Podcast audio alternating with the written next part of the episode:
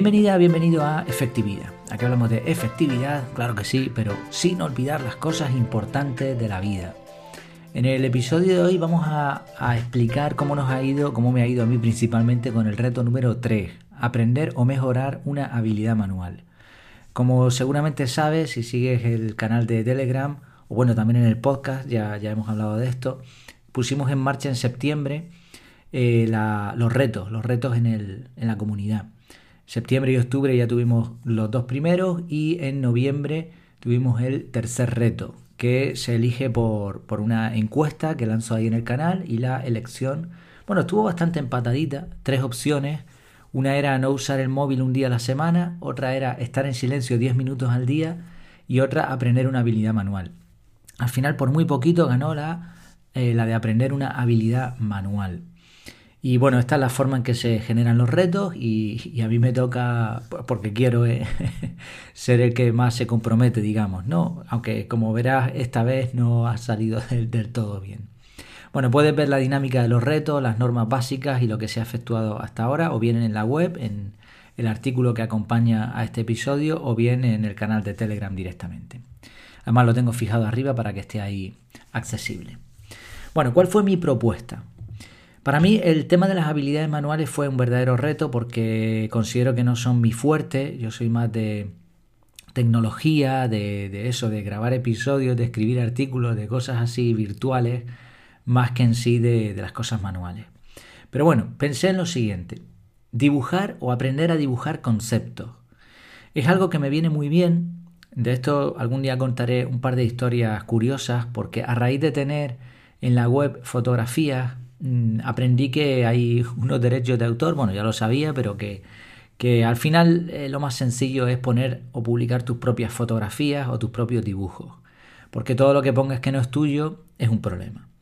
He visto blogs americanos de autores muy potentes eh, sobre productividad y sobre efectividad y esta temática, donde los autores creo que ellos mismos hacen los dibujos o bien pagan a alguien y representan conceptos con, con dibujitos muy simples. Evidentemente detrás hay horas de aprendizaje, pero yo pensé, bueno, pues voy a aprovechar este reto para empezar un poquito con los dibujos. Busqué información al respecto, este sí fue, esto fue algo que sí hice bien, no ha sido otras cosas, ¿no? Ya ahora lo hablamos. Encontré un canal, un canal de YouTube que, que está súper chulo, Dilo con monos, es el canal, y explica un montón de cosas, de hecho tiene un par de cursos muy interesantes, y parecía más sencillo de lo que creía, por lo menos al principio. Así que nada, el objetivo fue, la definición del objetivo fue eh, hacer un dibujo por cada post, por cada artículo o por, cada episodio del podcast que publicase. Un concepto, un tema, título y un dibujo acompañándolo. En la comunidad hubo alguna propuesta más, por ejemplo, Gretel se, se, puso como reto incluir las habilidades manuales que tenía en su horario y superarse en cada una de ellas. Eh, específicamente en cuanto a la costura, el tejido a crochet y frivolité. Y además durante el mes compartió algunas de sus creaciones para sus niñas, así que para su niña, enhorabuena, ¿eh? Gretel, muy bien, muchas gracias por el apoyo. Yelainis también dijo que le gustaba tejer a crochet y arreglos con plantas para interior de la casa o para el jardín. Y Antonio se propuso aprender a jugar al ajedrez mejor. Por cierto, me encanta el ajedrez. Él comentaba, no es que sea una manualidad concretamente, pero es algo que iba posponiendo y al ver esa opción ganadora en el reto, es lo primero que le vino a la cabeza, pues oye, adelante. El mes de noviembre lo dedicó a mejorar su ajedrez. Hubo alguna propuesta más, pero no se terminó de compartir los detalles. No sé si les ocurrió lo mismo que a mí. Ya, ya me contarán por ahí.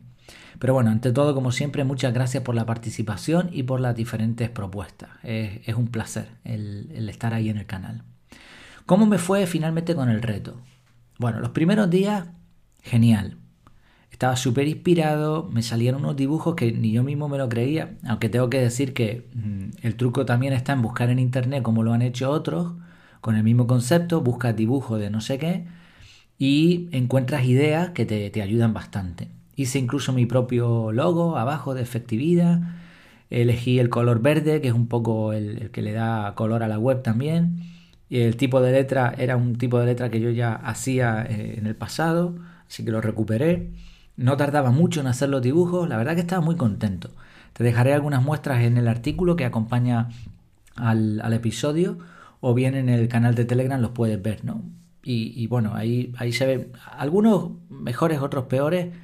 Algún concepto me lo inventé yo totalmente, otros copié más de, dibujos hechos en, en, internet, pero vamos, bien, ¿no? Incluso hice algún mapa de ideas que estoy viendo por aquí, que esos me costaban más tiempo y decidí simplificar y simplemente hacer un dibujo por episodio, por, por artículo, con el tema. Y ya está, una idea, un dibujo, punto, en vez de mapas de ideas que, que eran bastante más complejos. Así que parecía que todo iba a ir genial. Calculo que dibujé casi la mitad de días del mes, 15 días, cosas así. Pero entonces desastre total. Vinieron unos amigos a la isla, me tocaron hacer varios trabajos extra. La carretera, yo no sé qué pasa últimamente, pero había unos atascos tremendos. Bueno, tengo un montón de excusas aquí que podría poner. Pero lo cierto, evidentemente, es que no logré el reto. Como mucho, siendo optimista, a medias. Da igual cómo lo diga, la respuesta es que no se superó. ¿Qué razones hay detrás? Una es la falta de definición. No, aunque es verdad que elaboré medianamente o definí medianamente el reto, que era un dibujo por artículo, no creé ninguna tabla de Excel, no puse bloques en el calendario, no calculé los tiempos que me iba a costar, no usé ninguna aplicación. Vamos, viendo cómo lo planteé y ahora a toro pasado, lo raro es que lo hubiese logrado. Después otro punto es la falta de planificación. Una la falta de definición y otra planificación. Si una vez definido bien el reto y calculado los tiempos y todo eso, hubiese visto el calendario y cómo de apretados tenía, tenía ya el panorama y los bloques de tiempo, probablemente me hubiese dado cuenta de que ese reto así planteado no era factible. O quizá de que tenía que buscar otras estrategias, quizá eliminando otros bloques de tiempo. Pero todo esto no se analizó, no se planificó y por lo tanto pues fracasé.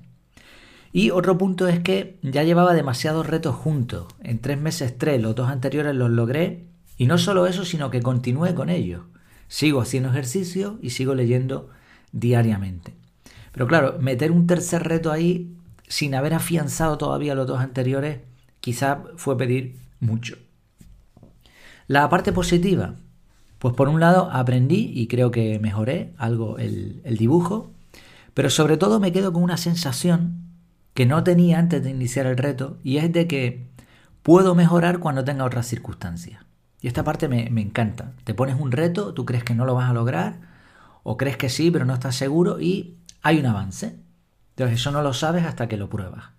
Y la experiencia me va diciendo de que al final uno puede con mucho más de lo que cree. También he aprendido, me, he dado varios, varias cachetadas de cómo no se debe poner en marcha un reto o cómo se debe descartar. A veces la realidad es que es mejor esperar un poco y posponerlo. Claro, como yo soy un poco el administrador, responsable del canal, del grupo, llámalo como quieras, mi compromiso era mayor, evidentemente. Pero bueno, en efectividad hablamos de efectividad sin olvidar las cosas importantes de la vida, que son muchas. Entonces a veces hay que priorizar y aunque me apena no haber logrado el reto, también entiendo que quizá era, era lo más lógico. Veremos los próximos meses cómo, cómo se dan, porque la verdad que eh, la, parte de Navidades, entre los atascos que hay en carretera, el trabajo se aumenta, bueno, hay una serie de factores que a mí me complican bastante la vida, pero no es excusa, es cuestión de planificar y definir. Eh, no pasa nada, ¿eh? en definitivas cuentas no pasa nada, resumidas cuentas no pasa nada, probar es muy sano. ¿Seguiré con la rutina? Bueno, pues en esta ocasión tengo que decir que no. ¿Por qué? Me gustaría, por un lado, iniciar los próximos retos y mejorar la forma en que adquiero nuevas habilidades. El reto de dibujar me sirvió para dar un pequeño salto y el día que quiera volver, pues regreso a esa casilla y a tirar los dados y a continuar el juego, ¿no? Pero también tengo que, que reconocer que, siendo sincero, la relación entre gasto y recompensa no ha sido alta. En el reto de leer todos los días o el de hacer ejercicio, el esfuerzo fue grande, bastante, pero los beneficios fueron sobresalientes. Y este es el patrón que a mí me interesa. Con dibujar no gané gran cosa, o al menos esa es la sensación final. Y creo que esta va a ser una norma para los próximos retos. Y también eh, voy a tener en cuenta otro factor. Si en el mes no he sido capaz de conseguir el reto, mejor ir a por otro en vez de mantenerlo o seguir insistiendo.